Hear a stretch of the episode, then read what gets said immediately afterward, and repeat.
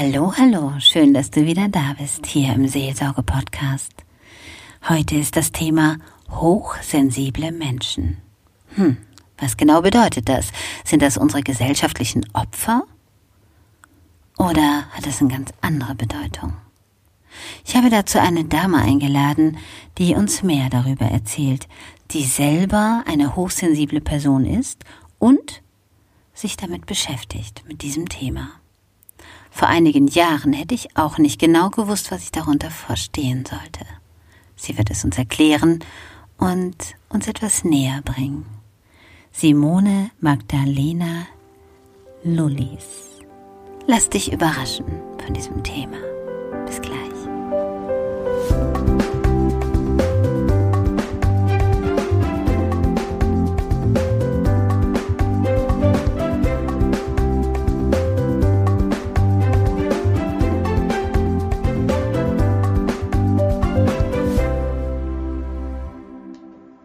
Hallo, schön, dass du da bist, hier im Seelsorgen-Podcast. Heute habe ich eine interessante Frau für euch als Interviewer.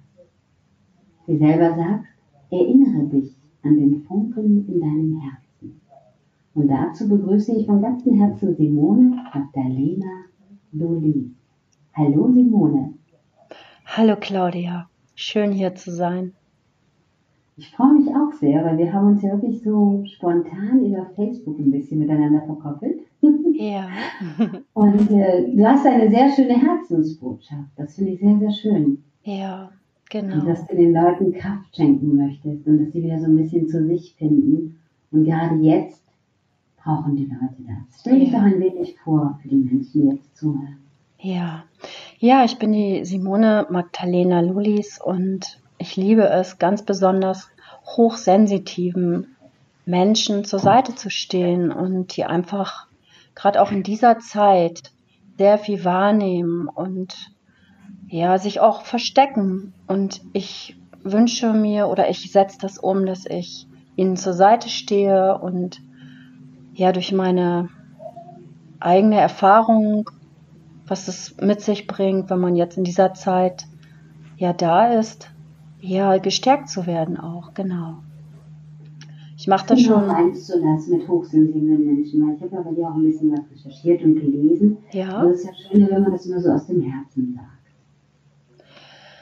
Ähm, ja, ich mache das, also ich begleite schon sehr lange, insbesondere auch Frauen, ähm, die unter einer ausgeprägten Sensibilität teilweise leiden und das aber auch als Gabe erkennen. Und da durfte ich ihnen ja zur Seite stehen und ihnen das vermitteln, was, welch eine Gabe das ist. Wie bist du dazu gekommen? Also ich bin selbst auch hochsensitiv und war früher so, dass ich das gar nicht erkannt habe. Es ist wie eine Sprache, die ich nicht gesprochen habe. Und ich bin, habe da auch sehr drunter gelitten. Und so vor 18 Jahren habe ich dann mit meinen zwei kleinen Kindern gelebt und habe ein Buch geschenkt bekommen und das hat mein Leben komplett verändert. Da ging es um Hochsensibilität und da begann mein Weg. Und ich habe Erkenntnisse über Erkenntnisse bekommen und es war alles so schnell, so klar und ich durfte da sehr stabil dann auch werden und viel, viel, viel erkennen. Genau, und das hat auch in meiner Kinder, also mit meinen beiden kleinen Süßen, war das sehr wichtig, weil ich auch meine Kinder dadurch auf eine ganz andere Art gesehen habe. Und das hat unser Familienleben ähm, sehr bereichert auch, weil ich dadurch selbstbewusster wurde, mich selbst mehr erkannt habe, ganz besonders auch als Frau. Und daraus ist auch mein Herzensthema geworden, dieser Funke im Herzen. Ja, dass er entfacht und dass dieses Brennen, dieser Selbstwert ja immer mehr zu einer riesigen Flamme wurde. Genau. Ist das denn jetzt bei dir von Kind an so gewesen? Oder haben äußere Einflüsse oder Begebenheiten das in dir ausgelöst, dass du so übersensibel warst? Also ich würde von mir aus sagen, dass ich schon auch Umstände, ich war zum oder bin zum Beispiel, wie viele das sicherlich kennen, in einer Nachkriegsgeneration groß geworden und ähm, durfte auch sehr viel erleben, was mich gestärkt hat. Und als Kind bin ich meistens auch mit Pferden zusammen gewesen und in der Natur, weil ich mich schon sehr zurückziehen gezogen habe. Ja, und auch jetzt wird mir immer mehr klar, wie, wie, wie wundervoll es war, so im Sein zu bleiben und doch nicht das zu erkennen. Und mit zwölf Jahren hatte ich dann das erste Mal so körperliche Wahrnehmung auch sehr ausgeprägt. Meine Mutter wollte mich damals schon mit äh, Medikamenten unterstützen und das habe ich da intuitiv schon abgelehnt, weil ich doch in mhm. mir schon diese kleine Stimme schon sehr laut wurde und dieser Funken schon da war. Ja. Was heißt, du hast es körperlich wahrgenommen, so wie Neurodermitis oder wie muss ich mir das jetzt so vorstellen? Ja, es gibt oft, ähm, ja, ähm, ich sag mal, wenn ich zum Beispiel in Räume gegangen bin dann habe ich plötzlich so kribbelige Haut gehabt oder ähm, ich, ich habe keine Luft mehr bekommen oder ähm, ich habe auch Gleichgewichtsstörungen bekommen oder ähm, also es war eher mehr körperlich. Das ging dann aber auch wieder. Waren das jetzt so direkte Angstzustände? Ja, genau. Das waren so richtige Angstzustände auch oft. Und meine Mutter musste mich zum Beispiel von Geburtstagsfeiern dann abholen und ja, das war schon ziemlich aufregend. Genau. Weißt du, wie soll ich das jetzt sagen? Ich bin jetzt genau das Gegenteil von dir. Mhm. Ich bin zwar ein sensibler Mensch, aber auch ein sehr dominanter Mensch. Und ähm, darum frage ich vielleicht auch jetzt ein bisschen mehr, weil ja. für Menschen wie mich ist es ja auch interessant. Also ich habe ja. sehr viel Mitgefühl mit vielen Menschen, sonst könnte ich auch Podcast nicht machen. Ich bin ein sehr empathischer Mensch. Und trotzdem ist es immer für mich wieder ein Phänomen, und natürlich auch nicht so ein schönes Phänomen, wenn ich sehe, dass Menschen so in sich hineinkriechen, in sich selber hineinkriechen. Sich so vor sich selber verstecken Hallo? und am liebsten auch vor der Außenwelt. Es gibt natürlich auch introvertierte Menschen, was aber damit ja jetzt nichts zu tun hat, sondern die sich selber so übersensibel, schneller angegriffen fühlen, schneller Angst haben, schneller traurig sind oder sich verloren fühlen auf einem großen Platz mit vielen Menschen oder keine eigene Richtung gehen sondern wirklich einen Weg brauchen, den jemand zeigt. Es gibt ja sehr viele auch Frauen, die jetzt eher so zurückhaltend sind und einen sehr dominanten Partner an der Seite haben. Ja. Ich weiß jetzt nicht so genau, wie ich mir das bei dir vorstellen muss. Ja, das ähm, ist tatsächlich so, dass natürlich ich dadurch auch mein Leben geprägt hatte, auch in Beziehungen zum Beispiel. Ich hatte dann auch zum Beispiel einen sehr dominanten Partner. Und ja, weil ich einfach auch sehr in mich gekehrt und harmoniebedürftig war und natürlich dadurch auch eher mal den Mund gehalten habe, als dass ich jetzt zu mir gestanden habe, zumal ich diese Sprache auch noch gar nicht gesprochen habe und das gar nicht so mitteilen konnte. Ich stand da eher so alleine und dadurch hatte sich tatsächlich dann auch mein Leben so gestaltet, dass natürlich der Partner durchaus auch überfordert war. Ja, weil ich immer schon eine sehr ausgeprägte Wahrnehmung damals schon hatte, aber eben nicht wusste, was es war, so dass ich auch nicht kommunizieren konnte und das mitteilen und mich mitteilen konnte. Es gibt ja wirklich viele Frauen, die nicht glücklich sind, ja. trotzdem in einer Beziehung leben, wo sie, sage ich mal, jemand übernommen hat. Ich sage das jetzt mal so, ob das jetzt so fachmännisch ausgedrückt ist, weiß ich nicht.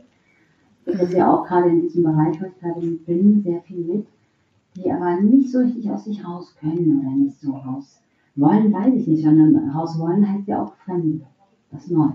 Mhm. Jemand anders sein, als wie der, der man bis jetzt war. Wie hast du den Film denn gefunden? Aber war es dieses Buch, dieser Auslöser? Also ich war zum Beispiel dann schon, ähm, ich war mit einem Partner zusammen, wir hatten zum Beispiel eine Autobahnraststätte, ich war dann auch im Business und durch meine Feinfühligkeit war ich ähm, ja, wie soll ich sagen, wir waren halt sehr, sehr im Business auch involviert oder ich auch und wie soll ich das sagen, diese Partnerschaft war, war dadurch auch sehr herausfordernd und dann noch eben diese hohe Sensitivität und nicht meinen eigenen Selbstwert, das Erkennen, welche Gabe das auch ist, mich mitteilen und dadurch ist es halt sehr herausfordernd und das hat dann tatsächlich auch zu einer Trennung geführt. Und ich, ich mich, wie soll ich das sagen? Hm, wie ja gerade als Frau, glaube ich, wenn du das nicht weißt, was da mit dir passiert, dann begibst du dich auch womöglich in Abhängigkeiten, die du dann womöglich auch oder selbst auch Co-Abhängigkeiten, mhm. wo du einfach so leicht da nicht rauskommst, weil sich das alles ähm, durch dein, diese Empfindung und das eben nicht wahrnehmen und dann lässt du dir auch viel gefallen, auch zum Beispiel sexuell oder ja, da kannst du auch gar nicht an deinen Kern, ähm, den du leben möchtest. Und das sind auch so alle so die Erfahrungen, die ich hatte. Ich war so ein Mitläufer auch als Frau. Ja, ich habe einfach funktioniert. Was hast du denn beruflich gemacht, wenn ich fragen Beruflich? Ja. Also ich habe ähm, dann auch eine Ausbildung gemacht. Ich wollte äh, Lehrerin werden und bin dann aber auf Rat meiner Eltern äh, in den kaufmännischen Bereich gegangen. Und ähm, ja, da war ich dann sehr lange tätig und habe dann eben den Vater meiner Kinder kennengelernt und mit ihm bin ich dann zusammen in den gastronomischen Bereich gegangen und wir haben eine ähm, Gastronomie gehabt und eine Autobahnraststätte. Genau. Ich kann mir dich jetzt nicht vorstellen, so richtig. Ähm, bist du dann immer eher der Zurückhaltende gewesen und hast das getan, was dein Mann dir gesagt hat oder dein Partner dir gesagt hat? Oder hast du dich schon auch so teilweise selbst gefunden und gesagt, das möchte ich oder das möchte ich nicht?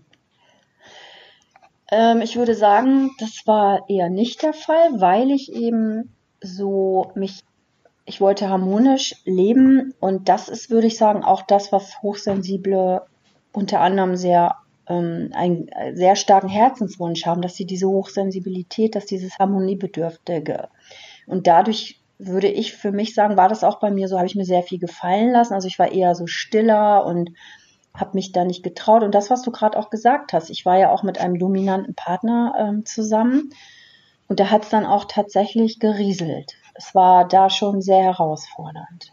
Und deswegen, mhm. ich war schon eher so die zurückhaltendere. Weil ich erlebe das immer wieder in verschiedenen Gesprächen, auch mit Frauen, die mhm. Harmonie unter keinen Stress verstehen. Und das sind ja mhm. Welten, die voneinander abheben. Ob ich jetzt mit jemandem wirklich in Harmonie bin das heißt, ich fühle mich mit jemandem wirklich wohl oder ob ich halt äh, Harmonie dafür halte, wenn es ruhig ist, wenn es keinen Streit gibt, wenn ich alles richtig mache und mal ein Lächeln ernte. Das sind ja Welten. Hm. Ja. Und du hast ja auch mit vielen Frauen zu tun, wo es gerade in diesem Bereich ist, oder? Ja, genau. Weil da machen sich ja, viele Menschen ja auch was vor. Die leben, die sagen auch teilweise, ja, aber das ist doch besser als allein sein. Wo ich persönlich sage, nein. Es ist nicht besser, immer wie so ein Mäuschen in die Ecke zu kuschen. Mhm. Hauptsache er ist zufrieden, so wie man das vielleicht aus alten Filmen kennt. Die Frau muss das Bier holen, das Essen auf dem Tisch und wenn es allein wieder Sport fängt an. Sowas gibt es ja mhm. heute leider auch in vielen Situationen. Dass die ja. Frau leise sein soll, ruhig sein soll, vielleicht nicht so sinnbildlich, aber auf andere Weise. Gefügig, brav, alles in Ordnung bringen, am besten sich um die Kinder kümmern, dass die abends ruhig sind, wenn der Mann nach Hause kommt und vielleicht noch einen Job machen. Und das ist ja nicht das Leben. Und viele Frauen, wenn die anfangen, sich dagegen zu wehren, werden Männer auch aggressiv. Darum sind auch die Frauenhäuser gerade jetzt in dieser Zeit leider sehr, sehr beansprucht. Hast du da auch Erfahrungen mit solchen gemacht? Ja, ich habe ja selber auch so etwas dann erlebt, weil es hat dann auch bei mir, ich war ja dann sehr erfolgreich durchaus mit dem Partner und ähm, da hatten wir dann auch sicherlich finanzielle Sicherheit. Das hat dann dazu geführt, dass zum Beispiel, hm, wie soll ich das sagen, das Geld uns fast regiert hat und ich noch weniger zu mir selbst auch gestanden habe. Und ich habe zum Beispiel, bin ich ganz offen, auch Gewalterfahrung.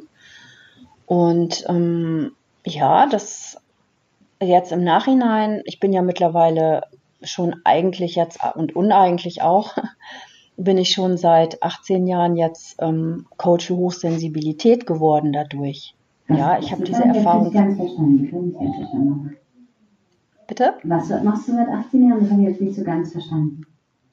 Ja, ich bin, ich nenne mich oder ich bin Coach für Hochsensibilität. Also ich habe mich ja dann auch darauf spezialisiert durch die Erfahrungen, die ich halt gemacht habe und die Frauen, die jetzt eben genau wovon du gesprochen hast, auch Gewalterfahrungen gemacht haben, mhm. den kann ich halt auch so gut zur Seite stehen, weil ich das selbst auch erlebt habe, weil diese hohe Sensibilität Und dieses ausgeprägte Harmoniebedürfnis, was du gerade gesagt hast, was verwechselt wird, was eigentlich was, was ganz anderes ist, nämlich eher sich nicht trauen und etwas in sich haben, was eben sich nicht traut, weil einfach etwas dann unterbunden wird von außen. Ja, das wird ja immer schlimmer. Das ist dann ja ein Kreislauf. Mhm. Und da kenne ich ganz viele Frauen von. Und da spielt so viel bei eine Rolle. Dann ja auch die Sexualität, die so wichtig ist für uns. Ja, das ist gesund, das ist von Gott gegeben.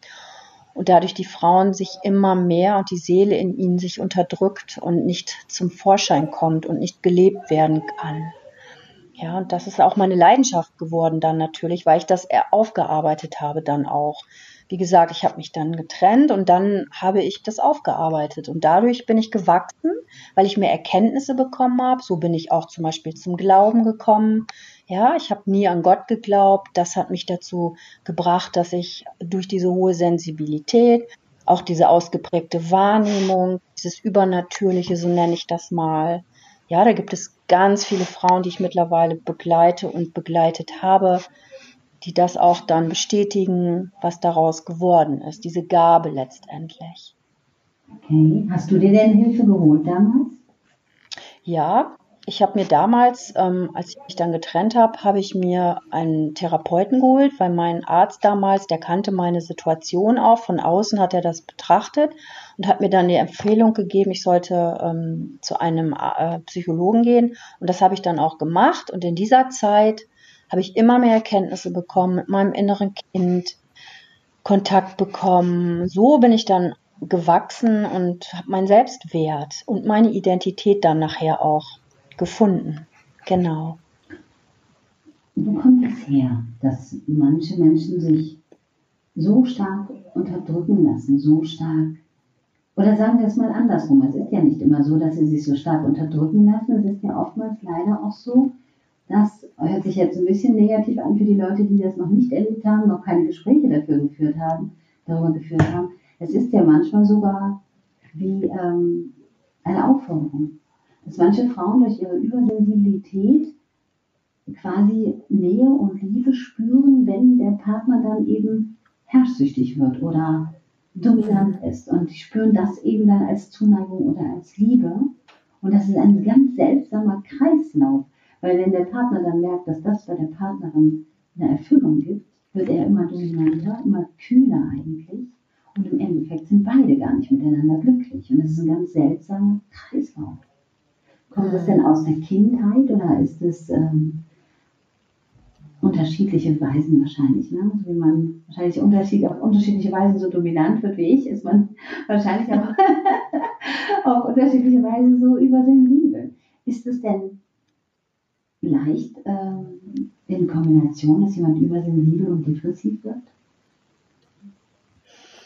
Also da ich das ja aufgearbeitet habe, zum Beispiel dann in Therapien und dann anschließend tatsächlich auch eine Coach-Ausbildung gemacht habe, das war sozusagen der Aufstieg von mir, ja, aus dieser Situation heraus. Das heißt, dieses Erkenntnisse bekommen, geht das natürlich da sehr tief. Das heißt, natürlich wirst du als Baby geboren und in meiner Erfahrung ist es so, dass und in meiner Überzeugung, dass du als Kind sowieso hochsensibel bist. Und es wird dir halt genommen, weil dieses Wesen, was du ja in dir bist, wenn du jetzt zum Beispiel als Baby da bist, bist du ja rein und diese Prägung fangen ja dann sofort an in den Kontakt mit deinen Eltern. Und wenn du natürlich unbewusste Eltern hast, da ist das durchaus eine Herausforderung und kannst dich ja nicht wehren. Und es wirst, und das wird sozusagen unterdrückt. Und bei der Hochsensibilität spricht man davon, du bist dann wie ein Schwamm, der alles aufnimmt und dadurch auch viele, ich gehe jetzt mal in diese Ebene Schwingungen in dir hast, weil da habe ich mich halt auch ex,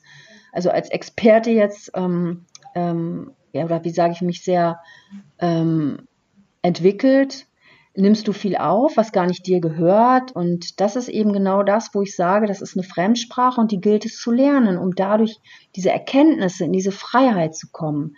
Und ich bin davon überzeugt, dass dass ich selbst erfahren habe, wenn du das dann anfängst zu trennen und der erste Weg war bei mir halt die Therapie, dass du Erkenntnisse bekommst, dann ist das ein, ein Aufstieg sozusagen, weil Erkenntnisse machen dich frei. Und dieses Anziehen zum Beispiel, Männer wittern das oft, ja, mhm. dass wenn eine Frau, ich habe ja auch so eine Erfahrung gemacht, zum Beispiel dann, da müsstest du mir jetzt eine Frage zu stellen, ob ich da tiefer reingehen soll, ist es ja so, dass Männer es oft wittern, wenn sie selbst auch noch diese, dieser Schwamm sind, der noch ausgewrungen werden darf, so nenne ich das immer. Ja. Dass, dass sie das wittern, wenn eine Frau eben noch in diesem Kreislauf der Minderwertigkeit, so sage ich mal, oder dieser noch nicht Bewusstsein, was da tatsächlich schlummert in ihnen, welche Gabe oder das Unterbewusstsein eben noch nicht ähm, aufgeräumt ist, so nenne ich es mal, dass sie das wittern. Und dann also dass die Frau solche noch wie so ein angeschossenes Bambi ist, dass sie quasi genau. für jede Aufmerksamkeit jetzt dankbar ist und quasi so relativ schnell übernommen wird. Ne? Genau, und die Frau reagiert darauf, weil sie was gestillt haben möchte, weil sie halt noch Themen mit ihren Mustern hat, was Vater und Mutter angeht oder etwas aufgenommen hat, was sie noch in eine, ähm, ja, was sie festhält. Und das wittern auch oft Männer. Und dann ist das sowas wie Sodom und Gomorra. Das heißt, es geht hin und her und keiner kommt da raus und ja, und diese hohe Sensibilität betrifft ja Männer genauso. Wollte ich gerade ja. sagen, man muss auch fairerweise sagen, dass das Klar. umgekehrt auch so ist. Dass es also mittlerweile viele dominante Frauen gibt. Okay, ich stehe nicht auf einen Menschen mit angeschlossenen Beinen, oder wie man das sagt, ja, so leichte Opfer. Ja. Aber es gibt sehr viele dominante Frauen, die äh, genau diese Zielgruppe sich aussuchen und sich auch auf verschiedene Art und Weisen aushalten lassen, bedienen lassen von hinten bis vorne oder sonstiges. Also es gibt ja in beide Richtungen. Absolut. Mhm. Und ich habe das ja, jeder muss ich glaube, das wird geführt auf, auf eine bestimmte Art und Weise, dass du aufwachst. Und bei mir war es halt schon sehr dramatisch auch, dass ich mir auch sehr viel gefallen lassen habe. Und das hat letztendlich dazu geführt, dass ich natürlich recherchiert und immer tiefer geschaut. Und ich sage ganz klar, wir sind Wesen, wir sind Menschen und jeder ist gleich gemacht. Das heißt, wir haben Glaubenssätze, wir haben Prägungen und sowohl Frau als auch Mann. Und gerade in der jetzigen Zeit, deckt das sich auf, weil wir sind natürlich, viele sind ja jetzt auch zu Hause und sind zusammen. Und wenn sie natürlich dieses unbewusste Spiel spielen, das habe ich auch für mich so erkannt, Frauen jetzt werden, also diese Gewalterfahrung von Frauen ist ja sehr massiv auch. Ja, wird nur, nur noch nicht so viel drüber gesprochen. Da habe ich mir noch so gedacht, wenn jetzt in dieser Zeit Corona, wie viele sind jetzt zu Hause und sitzen da und sind in ihren ganzen Strukturen gefangen, ja, und kommen da nicht raus, weil sonst kann man sich auch able äh, ablenken. Ja, wir, wir mögen ja uns dann auch sehr ablenken mit Kaufsucht oder was gibt es da alles für Süchte, um diese Dinge nicht zum Vorschein oder sich damit zu konfrontieren, so nenne ich es mal. Aber Männer, meiner Meinung nach, ganz viele sogar, total sensitiv und auch ähm, bräuchten tatsächlich sogar von uns Frauen Unterstützung, indem wir uns leben, indem wir uns erkennen, indem wir das aufdecken, ja, dass das dieser Schatz ist. Oder auch mal Klartext sagen, einfach nein.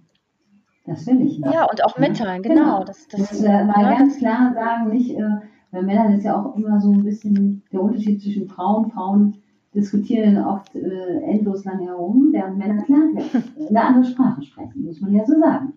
Männer sprechen oft eine andere Sprache.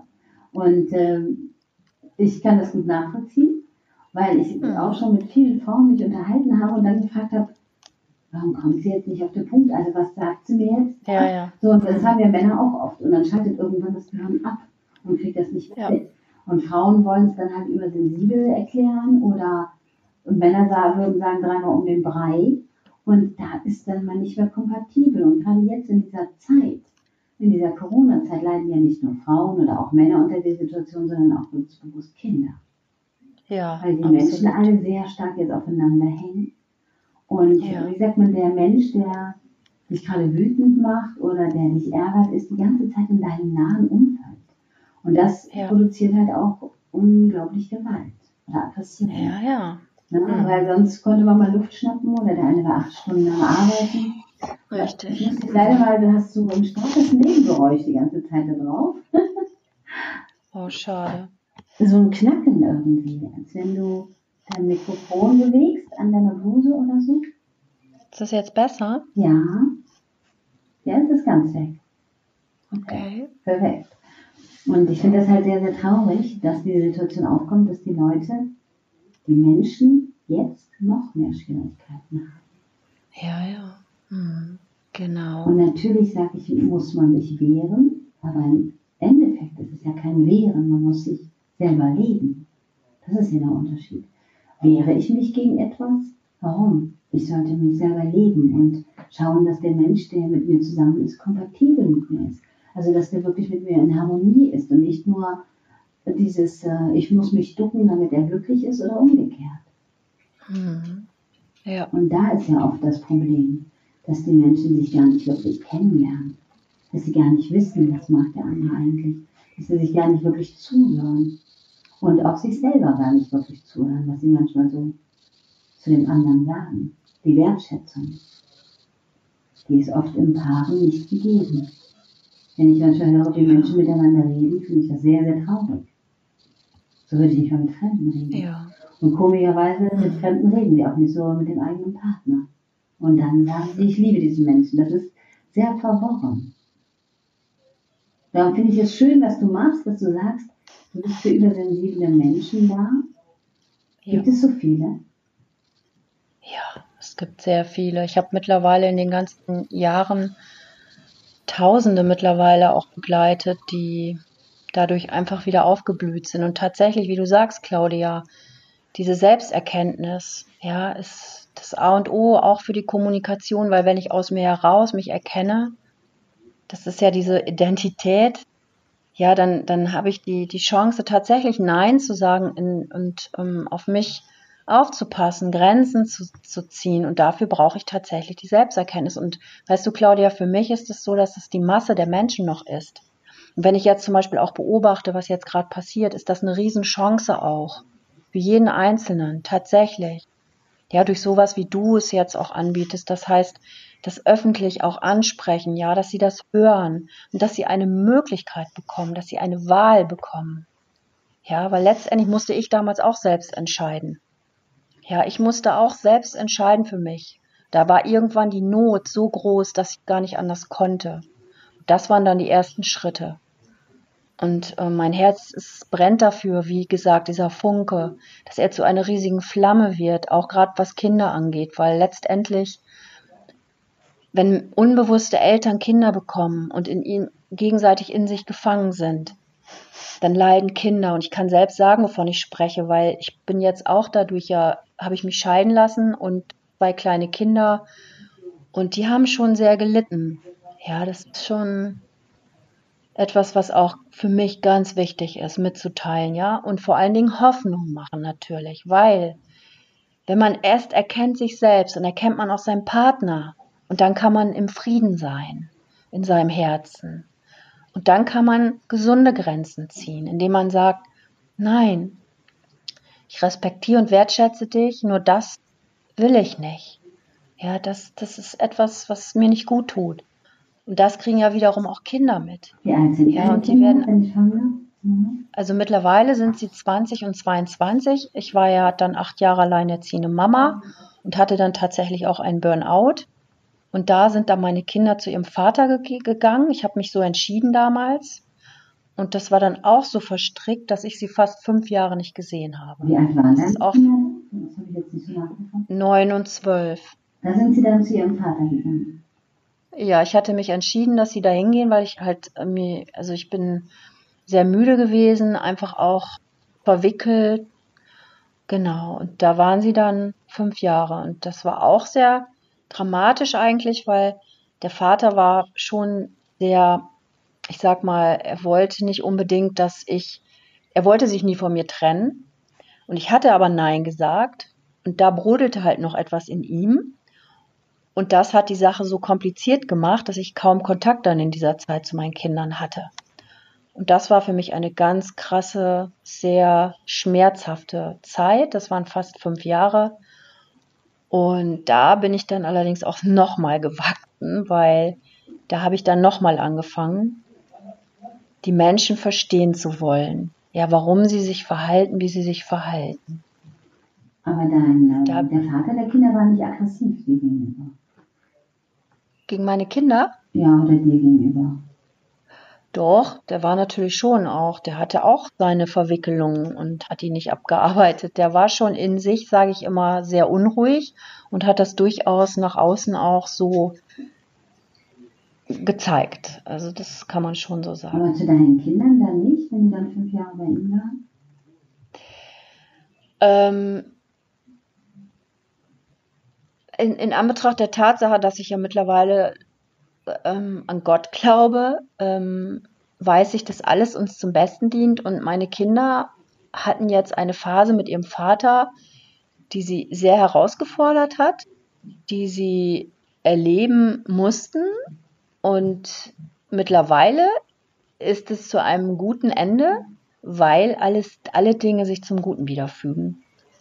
Das heißt, jetzt sind meine Kinder zum Beispiel wieder mit mir verbunden und diese Zeit kann jetzt auch zusammen erkannt werden, was da jetzt geschehen ist. Das wäre jetzt sozusagen dieser spirituelle Aspekt dabei, Claudia, der ja auch für mich mittlerweile durch meine hohe Sensibilität sehr wichtig ist. Das ist ja die Basis von allem, dass ich überhaupt friedlich das jetzt sehen kann und mich jetzt entwickle und jetzt diese Magdalena lebe, was ja auch mein Unternehmen ist.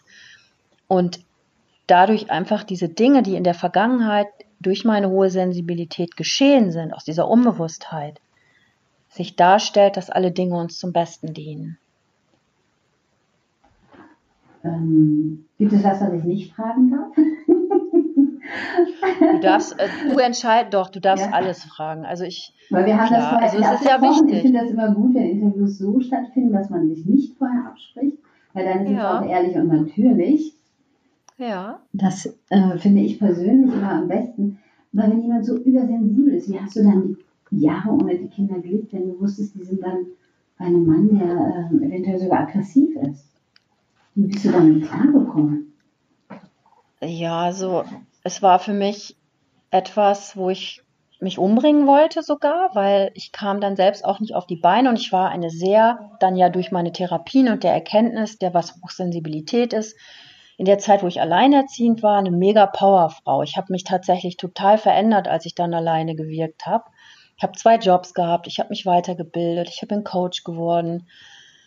Und das, als das dann geschehen ist, der Moment, wo sich alles geändert hat, von einem Tag auf den anderen fast schon gesagt, ähm, habe ich erst noch versucht, alles wieder gerade zu biegen, indem ich ein super Jobangebot angenommen hatte. Und da merkte ich dann aber, ich war sehr erfolgreich im Vertrieb und wollte dann mich da eigentlich mit betäuben, auch wie das oft bei Frauen ja auch der Fall ist. Ich habe viel gearbeitet, ich war wenig zu Hause, ich war richtig so in der Mühle, um diesen Schmerz eben auch nicht zu ähm, empfinden. Und ich war halt eine Powerfrau, muss man sagen, bin ich ja immer noch, aber damals sowieso schon, nur auf einer anderen Ebene. Ja, ich habe diesen Schmerz unterdrückt, der mich getrieben hat dann ja. Die Kommunikation, die hat gar nicht funktioniert mit ihm und er war einfach noch gefangen, auch er war noch in seiner Welt und ich hatte mich schon entwickelt durch meine ganzen Ausbildungen. Und das war das Dramatische letztendlich auch, weil ich wusste, was dort geschieht. Ich konnte das wahrnehmen im Innern und natürlich auch durch meine Qualifikation dann mittlerweile als Coach, wo ich dann mich gefragt habe, was mache ich jetzt? Und ähm, wenn ich meine Kinder besuchen wollte, gab es dramatische anschließende Situationen, weil meine Kinder von ihm dann auch wieder, ich sag mal, ähm, wie soll ich das jetzt mal sagen, Claudia? Also, ja, es war dadurch für mich in so einem Konflikt war ich, dass ich wusste, wenn ich jetzt hingehe, wird er ausrasten und das und die Kinder sind in einer Zwickmühle und es war also schon mega. Und da wollte ich mich tatsächlich umbringen. Also da war dann ein Moment durch meine hohe Sensibilität, da war ich so ver verwickelt in mir auch selbst und das, da saß ich dann in der Kirche, in so einem Dom, weil ich habe mich als Sensible immer schon gern im Wald aufgehalten oder eben in, in Häusern mit, mit, mit viel äh, Stein. Das war dann zum Beispiel der Dom. Und da habe ich gesessen und da habe ich dann geweint und ich war überhaupt nicht gottgläubig und habe dort Jesus Christus hängen sehen und habe nur aus dem Herzen gerufen, wenn es dich gibt, dann mach was, sonst bringe ich mich um. Weil ich diese alten Rollen, die alte Rolle bedient habe als Frau, viel arbeiten, viel arbeiten, viel arbeiten damit ich den Schmerz nicht spüre und gleichzeitig dann ja eben dieser Ruf dann auch. Und das hat mir dann ja auch das Leben gerettet, weil ich habe den Schmerz ja gar nicht aushalten können. Und ich konnte dann auch nicht mehr arbeiten und bin dann zu meinem Chef damals und habe gesagt, der war natürlich sehr angetan, weil ich schon dadurch ja ich war sehr bereichernd für das Unternehmen durch meine ganzen Ausbildungen und dieser Schmerz hat dann aber dazu geführt, dass ich gesagt habe, du, ich, lass, ich muss mich krank schreiben lassen. Und der hat dann gesagt, mach dich selbstständig. Okay, Und das habe ich dann auch- Wo du gesagt hast, du musst dich krank schreiben lassen. Ja, Okay. Wegen Depressionen zu der Zeit, wo du das mit genau, ich, ich habe das, genau, ich habe das ja dann gar nicht mehr ausgehalten, weil es war alles so verwickelt. Aber du konntest die Kinder auch nicht ähm, wieder zu dir nehmen. Doch, ich habe das auch mal versucht, ähm, aber das war so verwickelt nachher, weil die Kinder waren dann natürlich auch geprägt und ich habe das auch mal über einen Anwalt versucht, aber es war so, dass ich wollte, das ging gar nicht. Ich habe auch versucht, das zum Beispiel an die Presse zu geben, weil ich auch keine Unterstützung vom Jugendamt erfahren habe. Ähm, damals wollte ich das auch versuchen, dass man mich unterstützt. Es hat aber alles nicht funktioniert und heute weiß ich, dass es gut so war. Damals war es sehr krass, weil ich habe mich natürlich in so einem Film befunden, den ich noch nicht erkannt habe. Ich war ja mittendrin und ja, und ähm, haben wahrscheinlich Oh, gesagt, meine sie, da du die Kinder freiwillig zu ihm gegeben hast, wollten sie dir hinterher nicht mehr helfen, oder? ja, das war dann auch von den Behörden alles. Man, ich habe auch ganz offen gesagt, festgestellt, wow, das war schon eine interessante Erfahrung, wenn du dann als Frau Hilfe suchst und plötzlich versteht dich auch keiner, was mit dir ist. Auch gerade weil du hochsensibel bist, das ist wirklich ein Thema. Diese Übersinn, über, übernatürliche oder sehr ausgeprägte Wahrnehmung, äh, das verstand ja keiner. Ja, das, da hätte ich auch mit niemandem drüber reden können. Das, mich hat einfach keiner, das, es war, gab keine, ich weiß nicht, und dadurch wurde es natürlich immer schwieriger auch, ja, weil ich fühlte mich halt auch unverstanden und ähm, ja, genau. Und ich habe dann auch versucht, mit dem Anwalt was zu machen, bis ich dann irgendwann gemerkt habe und der Richter sogar zu mir gesagt hat, nee, Sie müssen warten, bis Sie wiederkommen. Ja, und das habe ich dann akzeptiert. Und dann gab es noch mal eine ganz krasse Phase. Ich war dann immer selbstständig. Dann bin ich auch Coach geworden. Ich bin dann weg aus diesem Vertriebsjob. Also du warst direkt äh, als Coach selbstständig dann? Ja, ich habe mich dann direkt als Coach, weil ich hatte ja auch die Ausbildung dafür, selbstständig gemacht und habe gesagt, so jetzt kann ich nicht, jetzt mache ich das so. Habe ich wenigstens eine Zeiteinteilung für mich und kann das selbst gestalten und da fing das dann auch an, ja, dass ich mich auf eigene Füße begeben habe und Zeit auch hatte mit mir tatsächlich. Und Ich wie war hast, dann du, wie hast du das angefangen? Wie hast du das angefangen? Als du dann gesagt hast, okay, ich mache mich selbstständig, obwohl du so übersensibel warst? Oder obwohl nicht, sondern gerade ja deswegen, damit du den Leuten dann, die ähnlich ticken, auch weiterhelfen konntest. Ja, ich hatte ja dieses Gebet gesagt, ne? Das ist ja dann, hatte ich allerdings dann schon längst wieder vergessen, wie das ja oft im Leben so ist. Wir sind in schwierigen Situationen und sprechen dann was aus und dann passiert ein Wunder nach dem anderen und wir können nicht erkennen, dass es womöglich daher kommt, dass wir um Hilfe beten haben, weil oft ist es ja so, dass wir in krassen Zeiten tatsächlich den lieben Gott rufen. Ich hatte das auch vergessen und so kam dann der Moment, wo ich mich entschieden hatte, mich selbstständig zu machen. Und ich bin zu einer Existenzgründerfrau gegangen damals, wo ich da eine Förderung bekommen habe. Nee, das kam sogar anders, weil der Chef damals von dem Vertriebsbüro hat zu mir gesagt, Simone, mach dich selbstständig. Und ich hatte nie was damit am Hut, hätte mir das nie zugetraut. Okay. Niemals. Und ich hatte dann aber keine Wahl, weil es ging alles wie von selbst. Und dieser Chef hat mir sehr viel Mut gemacht. Und dann habe ich gesagt, ja, ich mache es jetzt. War völlig ängstlich, hatte Panik, weil ich gedacht habe, das schaffe ich nie. Ich habe das mir nie zugetraut. Ich war ja immer nur ein Anhängsel und auf einmal sollte ich Verantwortung übernehmen. War immer angestellt und habe dann aber tatsächlich gesagt, okay, ich mache es. Ich lasse mich nicht krank schreiben. Ich mache das. Und so bin ich, wie gesagt, zu der Existenzgründung gekommen, habe eine Frau kennengelernt und die hat sich für mich eingesetzt, hat mich sehr gestärkt, auch hat mir Mut gemacht. Und so ging der Weg dann in meine Unabhängigkeit los. Ja, Und das genau, machst du jetzt so war das. seit diesen 18 Jahren schon? Ja, ich habe mich dann tatsächlich auf dieses Thema Hochsensibilität ähm, konzentriert, hatte mich auch genannt Coach für Hochsensibilität. Habe dann immer schon äh, Mindset trainiert, Macht der Worte, Macht der Gedanken, hatte ja dann auch durchaus Erfahrung im NLP-Bereich und ähm, emotionales Verkaufen, ähm, Heilpraktiker nach Psychotherapie, so das Klassische, sage ich mal. und daraus ist es halt entstanden, dass ich mich gesettelt habe und erfolgreich damals schon war. Ja, und so habe ich mich innerlich gestärkt und bin noch mehr in meine Kraft gekommen. Und da muss ich sagen, ist das Wunder geschehen, dass dann auch meine Kinder interessanterweise ich diese Nähe wiederbekommen habe und diese Geschichten aufgearbeitet habe und wir wieder zusammengefunden haben. Was würdest du sagen den Frauen, woran erkennen sie denn, dass sie übersensibel sind? Manche glauben ja einfach, das Leben ist so für sie gemacht, vorbestimmt. Leben einfach, ich sag mal, in ihrem eigenen Schatten. Wenn man das so ausdrücken kann, dann kennst du dich besser aus. Aber so fühlt es sich manchmal an. Mhm. Wenn man Menschen beobachtet, die so gefügig leben, gefügig für ihr Umfeld. Immer darauf achten, was andere denken, was andere über sie sagen, nur nicht zu laut sein, nur nicht auffällig sein, so möglichst anpassungsfähig wie in ein Schuhregal. Aber gar nicht sich selbst, obwohl sie in dem Moment ja so sind. Ja? Aber es gibt ja vielleicht auch Frauen, die in dieser Übersensibilität genauso glücklich sind, dass sie an die starke Hand genommen werden oder auch nicht. Ich kann mich da nicht so reinfühlen. Woran erkennen Frauen, ob sie da so sind oder ob sie sich so fühlen, so zu sein? Für mich ist es mittlerweile, also für mich ist es so, dass ich nach den Erfahrungen, die ich jetzt gemacht habe, die ganzen Jahre, es geht immer um den Selbstwert. Das heißt Identität. Das heißt, wer bin ich?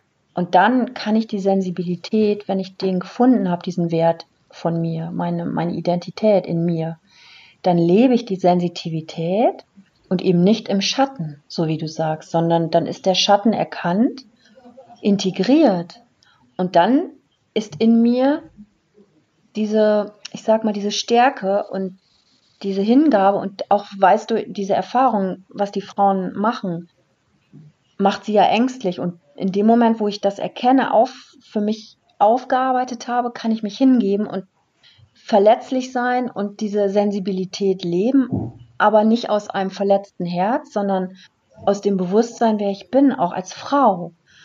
Und das ist dann der Moment, wo ich offen sein kann, wo ich kommunizieren kann, wo das ganz von alleine geschieht, wo das plötzlich mein natürlicher Zustand wieder ist.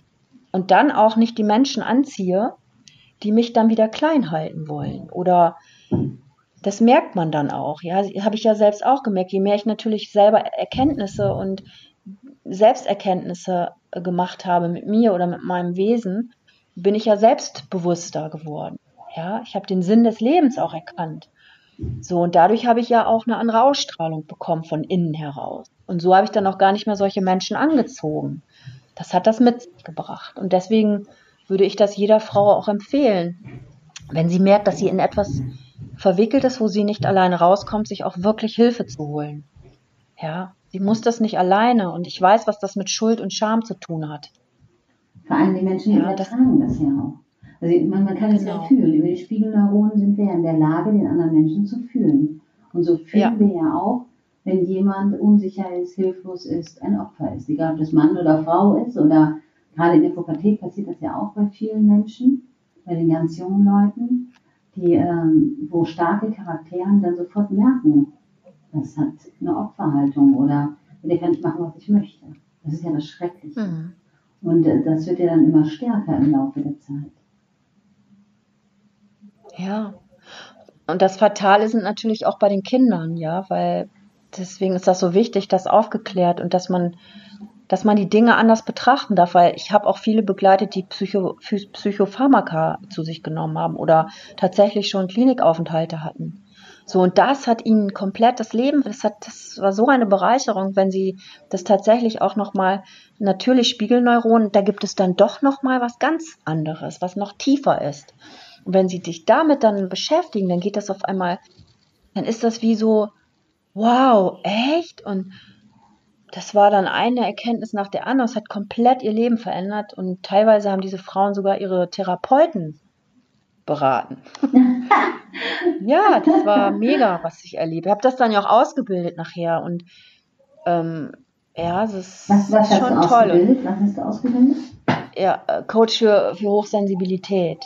Ja, so habe ich das genannt. Und ja, dass die Menschen einfach auch, das war wie so eine neue Berufsrichtung auch, ja, dass man das damals mein mein Ausbilder, der also mein Existenzgründer Coach damals, der hat mich ausgelacht, ja, dieses Coaching wie Hochsensibilität, das will doch keiner.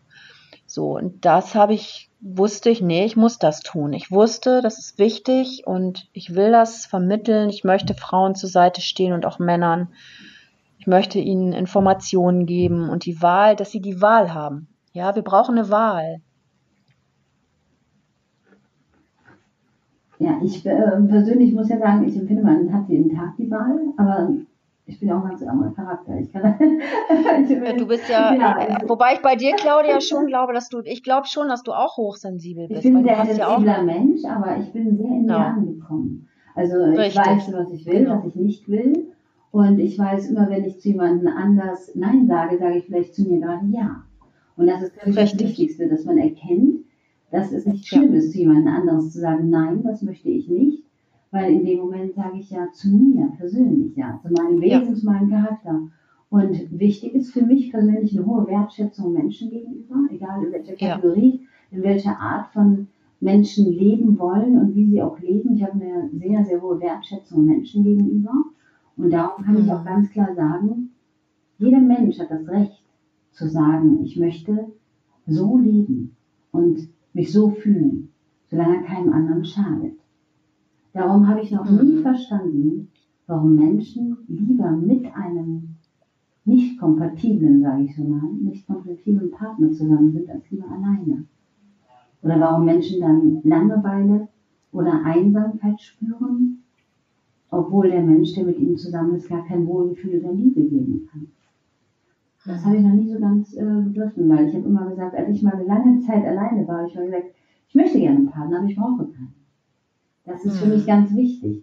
Ich möchte gerne Partner, weil es ist einfach schöner, vieles zusammen zu tun. Aber ich brauche keinen, um zu sagen, ich kann Glück fühlen. Weil ich glaube, nur wenn man selber glücklich ist und wenn man sich selber schätzen kann, kann man das auch von jemand anders erwarten. Ich kann nicht sagen, ein Mensch muss mich glücklich machen. Das wäre ein bisschen viel erwartet. Ich finde, wenn man selber mit sich zufrieden ist und der andere auch, dann kann man gemeinsam glücklich sein und dem anderen auch Glück schenken. Aber man kann nicht erwarten, dass jemand kommt und einen glücklich macht. Das ist so, als hätte ich ein Defizit und der Mensch muss kommen, das aufzufüllen. Das funktioniert in meinen Augen. Hm. Und dann bin ich sehr in mir angekommen, sage ich immer. ich, genau, und das, deswegen glaube ich schon, Claudia, jeder Mensch ist auf seine Art sensibel, nur, was ich aus meiner eigenen Erfahrung halt, da, damals ging es nicht anders. Und weißt du, ich glaube, wir sind in der jetzigen Zeit, in diesem Durchbruch, Gerade auch was Frauen angeht, ja, obwohl Männer erfahren ja auch zum Beispiel Gewalt, ja. da redet ja auch keiner drüber, ja. Viel, leider, leider sind, sehr viel und leider ja. sehr stark verschwiegen. Und Richtig. Äh, ich sag mal, die Leute, die heute in unserer Alterskategorie sind, also mhm. die haben sehr viel Gewalt und auch Missbrauch erfahren. Das war nur gang und gäbe, dass man das totschweigt. Und äh, die müssen das mit ihrer Seele auch ganz alleine oftmals klar machen. Und das sind natürlich auch Auswirkungen, die sich heute oft in Brutalität oder in Aggressivität von anderen Menschen wieder auswirkt. Ja, und mir kommt noch gerade was, wenn ich das sagen darf. Mhm. Der Weg von mir war ja, heute sitze ich hier und sage, ich bin angekommen. Ja, ich habe den Sinn des Lebens erkannt, meine Identität. Und der Weg jetzt rückblickend gesehen, auch was ich gemacht habe, war letztendlich, weil du es gerade angesprochen hast, sehr konsequent weil meine Seele hatte entschieden, das mache ich nicht mehr mit. Hm. Ja, nur die Menschen um mich herum konnten diese Sprache nicht sprechen und wollten mich festhalten. Und heute weiß ich, dass alles, was geschehen ist, zum Besten gedient hat, auch wenn es sich dramatisch anhört, war es die Befreiung meines Seins, das heißt, dass ich bei mir ankomme. Und aus dieser Stabilität heraus und dem Bewusstsein, dass ich auch Schmerzen gefühlt habe, kann ich heute sagen, es ist eine Gabe, hochsensibel zu sein, ja, das einzusetzen, ähm, bei sich angekommen, so wie du es auch jetzt beschreibst, aus sich heraus in der Verbindung zu sich selbst zu sprechen und das spürt der Gegenüber. Dann ist man, denke ich, auf Augenhöhe und vor allem jeder genau. hat so sein kleines Universum um sich herum und dann kann man feststellen, tut der andere Mensch mir gut oder nicht. Da geht es jetzt nicht unbedingt um Beziehungen, da geht es auch um die Menschen in meinem Umfeld. Ich bin mittlerweile so, dass ich wirklich sage, nein, den Kontakt möchte ich nicht. Oder der ja. tut mir nicht gut. Das es hat nichts damit zu tun, dass ich sage, der Mensch ist schlecht, sondern er ist einfach nicht gut nein. für mich. Und das ist der Unterschied. Genau. Ich kann sehr viele Menschen schätzen, aber sage, das brauche ich nicht. Also ich mag zum Beispiel keine negativ denkenden Menschen.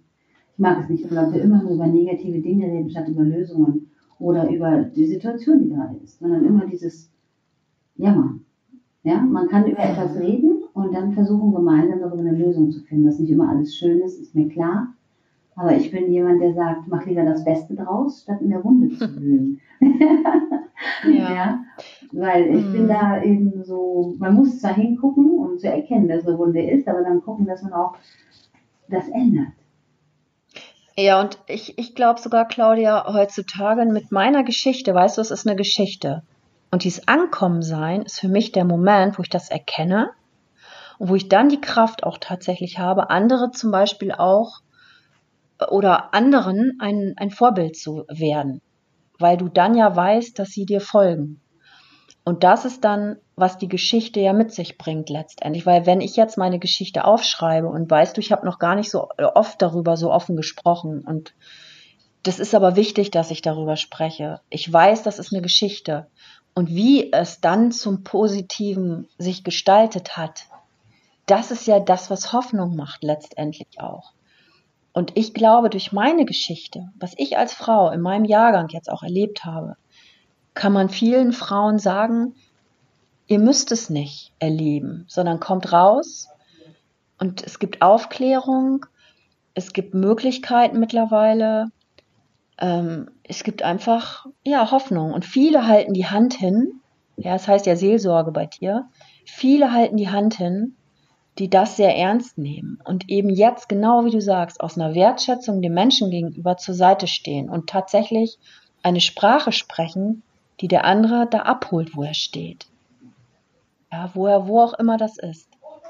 Ich glaube auch, dass viele Menschen vergessen, dass wir, auch wenn sich das jetzt krass anhört, aber wir leben wirklich in einem Land, wo wir uns das nicht gefallen lassen müssen.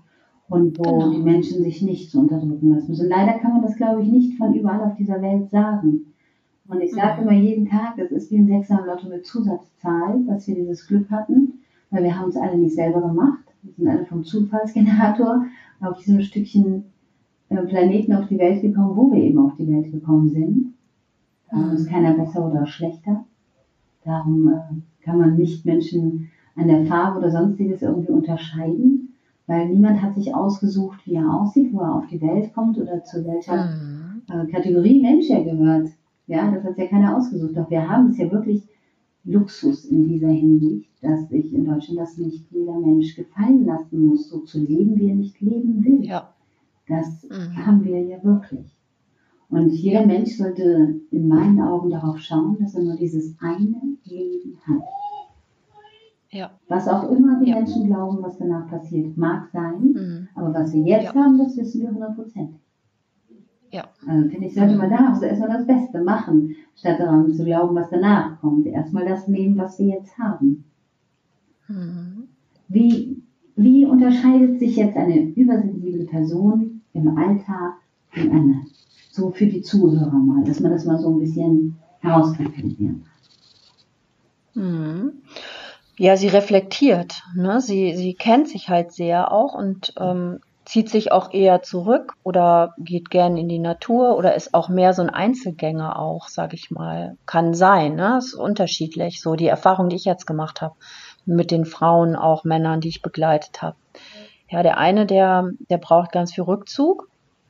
Ja, und der andere, der ist eher, kann auch extrovertiert auch wirken. Also das, das kann man gar nicht so pauschal sagen, Claudia. Das ist, Ja, das ist auch die Frage, ist das jetzt schon erkannt, so ist das integriert in sein Leben oder ist es tatsächlich eben noch unbewusst? Ne? So, wenn es unbewusst ist, ist man vielleicht oft noch aggressiv und will sich schützen.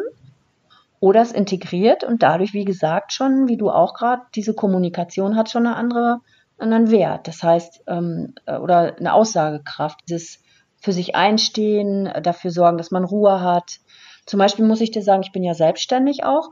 Für mich ist das mega, weil ich kann meine Zeit selbst einteilen, ja. Und wenn ich merke, ich, ich merke, dass es läuft jetzt gerade nicht so, dann, dann setze ich die Termine so, dass, dass ich wieder zu mir komme. Ich brauche halt auch sehr viel Zeit in der Natur und sehr viel Ruhe auch, ja. Dass ich aus der Ruhe heraus wirke und merke auch oft, wenn ich zu viel in der Stadt bin oder dass ich das dass ich das dann wieder brauche, in die Ruhe zu gehen, als Ausgleich. Ich beschreibe immer als Physik. Ja, du hast die eine, du, du brauchst diesen Ausgleich wieder. Wenn du von der einen Kraft hast, geht die andere Kraft runter und da musst du es halt wieder ausgleichen.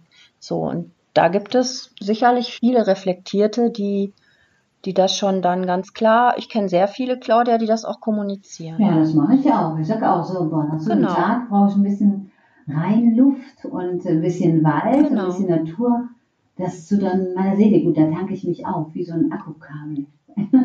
Genau. das ist ja, ein genau. Akkukabel, da lege ich mich dann immer voll, ja. Da power ich mich ja. immer auf, wenn ich dann, äh, das ist aber, glaube ich, bei vielen, vielen Menschen so. Manche gehen halt joggen, ja, klar. manche gehen einfach in den Wald. Man sagt ja, das, die Natur gibt einem pure Energie zurück. Und wobei, Claudia, ich glaube schon, dieses Thema, also diese Sensibilität ist halt für mich eine erkannte Megagabe auch letztendlich für Berufsgruppen zum Beispiel auch. Ja, wenn jetzt eine Frau zum Beispiel tatsächlich auch noch abhängig ist und sie wünscht sich auch eine Entwicklung oder erkennt das und da gibt es auch mittlerweile tatsächlich Selbstständigkeit, das war immer schon gesagt, auch schon die ganzen Jahr, Jahre, wo man sich jetzt damit beschäftigt, ja. Das sind dann auch tatsächlich Coaches, Therapeuten oder ja, dienende, sich hingebende Menschen. Das würde ich mal sagen, das ist auch etwas sehr ähm, ich sag mal, ausgeprägt ist. Zum Beispiel diese ganze Situation jetzt mit Corona, ähm, wie viele Menschen im Pflegedienst und ähnliches jetzt aktiv sind, würde ich mal sagen, dieses Dienen ist etwas ganz Ausgeprägtes und diese wunderbaren Menschen haben wirklich auch ein sehr, also dieses ganz Besondere auch, dieses Empathische, was ja die Sprache der Zukunft ist für mich. Okay wenn wir so langsam zum Schluss kommen, was würdest du den Frauen oder den Menschen, auch den Männern bitte, die mhm. sind noch so als Tipp mitgeben wollen?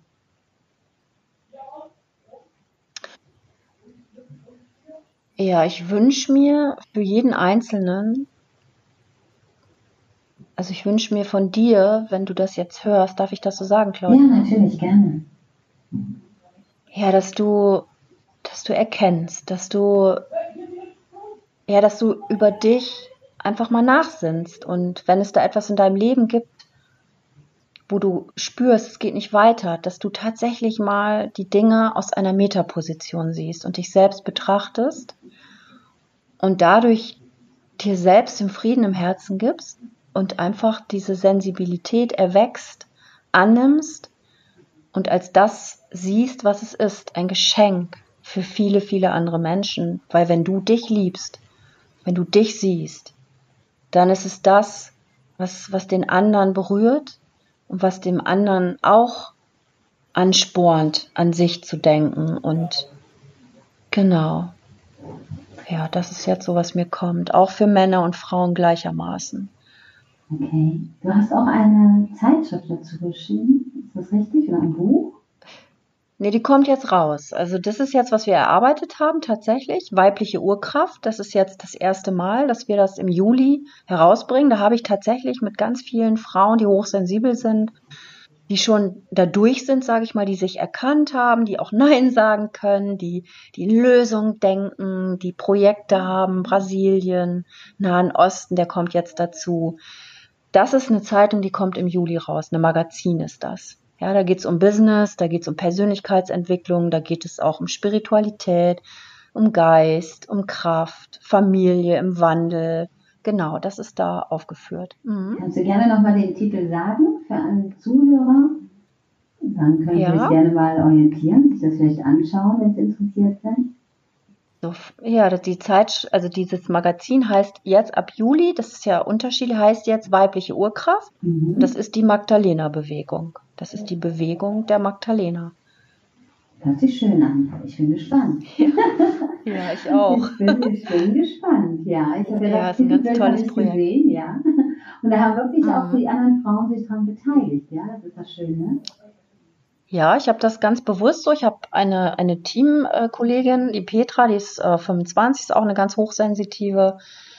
Die hat da mitgewirkt mit mir und noch mit ein paar anderen Frauen, ähm, wo wir ganz speziell, jeder hatte seine Spezialität, Schule im Wandel und Hochsensibilität und gerade jetzt bezogen hat eine Frau besonders Kinder auf dem Herzen, da auf äh, zu informieren, ähm, Business, neue Unternehmenskultur, was kann man im Business mit der hohen Sensibilität umsetzen, Spiritualität, da bin ich eher auf der christlichen Ebene, nicht irgendwelche Kirchen angeschlossen, aber das ist schon so mein Fundament. Ja, Gesundheit, veganes Essen ist in diesem, in diesem Moment jetzt in dieser Zeitschrift ein Thema. Da hat jeder so seine Spezialität, weil übrigens, Claudia, Ernährung wäre jetzt auch nochmal ein eigener Podcast. Ja. Ne? Machen wir jetzt nicht. Aber das steht da auch und kann man auch, weil das sehr, sehr viel da auch mit zu tun hat. Ja, wie man sich fühlt und wie man reagiert in sich. Gar Genau. keine Frage. Also ich glaube schon. Ja. Auch zu wissen, dass wenn man Kummer hat, dann tröstet man sich manchmal Ja. mit Dingen, die unnötig sind. Das stimmt. machen es genau im Gegenteil, die hungern dann. Ne? Also Das ist ja Ja. auch mal so eine Art von Gefühl, da können wir gerne uns mal drüber austauschen in der Zukunft. Ja. Das stimmt also wirklich, das macht sehr viel Veränderung bei den Menschen aus, das Bewusstsein, wenn man in sich ankommt. Absolut. Ich habe zum Beispiel schon jetzt, ich möchte das dir noch sagen, Claudia, Ja. ich bin so begeistert. Ich habe eine hochsensitive und, und die ist äh, gehörlos. Also die Ja. begleite ich gerade und das begeistert mich selber so sehr, weil sie ist also etwas Wunderbares. Sie ist seit dem dritten Lebensjahr gehörlos und hat einen Traum. Sie wünscht sich ein Bewusstseinszentrum für Gehörlose Wow. in Rügen zu errichten. Und ich bin so dankbar, weil das ist eine Erfahrung. Ich kommuniziere über Messenger mit ihr, was sie wird auch mal jetzt in der nächsten Ausgabe, werde ich mit ihr einen Bericht machen. Und habe ja auch, ne, so- also ich, ich finde das, also es begeistert mich, weil ich so viel Sensitivität auf natürliche Basis, also was ja sie ausgeprägt hat in sich, das wollte ich dir auch nochmal jetzt gerade, also jetzt nochmal sagen. Das ist wunderbar. Das Ich habe eine sehr interessante Erfahrung letztens gemacht. Und zwar habe ich mit einem Hörakustiker, Fabian Böhm, der auch Social Media betreibt, um auch schwerhörigen Menschen diese Möglichkeiten zu geben. Und äh, da haben wir über Hörgeräte gesprochen. Und ich wusste Aha. gar nicht, dass man zum Beispiel über Hörgeräte die Emotionen nicht mitbekommt. Oder nur zu einem ganz geringen Teil. Wo wir uns ja gar nicht äh, Gedanken drüber machen im normalen Alltag, dass es wahnsinnig viel ausmacht, wenn man die Worte ohne Emotionen hört. Ja, wow. Das ist schon eine ganz andere Hausnummer. Das fiel mir gerade dazu ein. Also Ja, wow. kannst du ja gerne mal Fabian Böhm am Herz legen, der macht sehr viel darüber.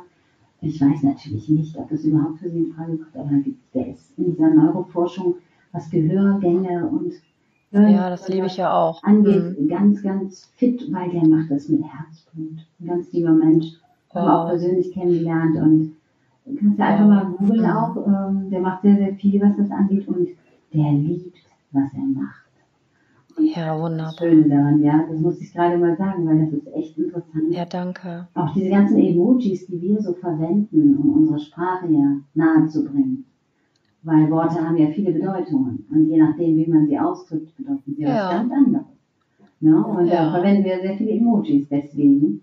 Und bei Hörgeräten kommt das zum Beispiel gar nicht an oder fast gar nicht. Wow. Mhm. Ja, ich, ich treffe sie jetzt auch am ähm, Dienstag, fahre ich nach Hamburg und ähm, sie kommt mit ihrer Dolmetscherin, die, ähm, also ich bin wirklich dankbar, dass ich das erlebe und es begeistert mich. Auch eine Frau, die ihre Weiblichkeit erkennen möchte, ihre, die ist 74. Die Frau wacht jetzt auf in ihrer hohen Sensibilität und erkennt das als Gabe. Schön. Und ja, ich bin ganz begeistert. Ich liebe mein, das, was ich tue. Und genau. Also ich denke, wir werden uns bestimmt wiederhören, Simone. Ich würde mich mega Ich freuen. danke dir total Herzlichen für dieses Dank. tolle und sehr interessante Interview. und äh, möchte mich auch von allen Zuhörern jetzt hiermit verabschieden. Natürlich werden wir deine Links auch gerne drunter setzen, ne? wer also interessiert in diesem Thema ist und sich da ein bisschen näher mit bewandern möchte, gerne. Werden wir ja. unter, äh, drunter schreiben. Und ansonsten, Dankeschön, dass du da warst und wir hören uns mit Sicherheit wieder. Ich danke dir, Claudia. Bis dahin. Bis dahin, danke.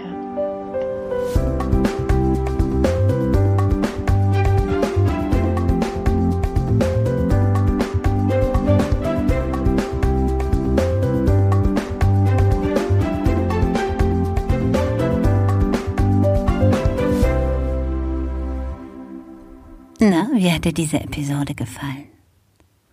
Es gibt so viele Dinge, mit denen wir nichts zu tun haben, die gar nicht an uns herantreten oder die wir einfach nicht erleben in unserem Leben. Ist ja auch nicht schlimm, aber es ist interessant, auch mal in andere Welten hineinzublicken, in andere Gefühle hineinzudenken, denn oftmals gibt es Missverständnisse oder wir erkennen gar nicht, wie andere Menschen so ticken. Vielleicht sind wir auch manches Mal verletzend, ohne es zu wissen. Ich danke dir, dass du dieser langen Folge gefolgt bist und noch bei mir bist. Bis zur nächsten Episode. Bleib bei mir und abonniere doch diesen Kanal.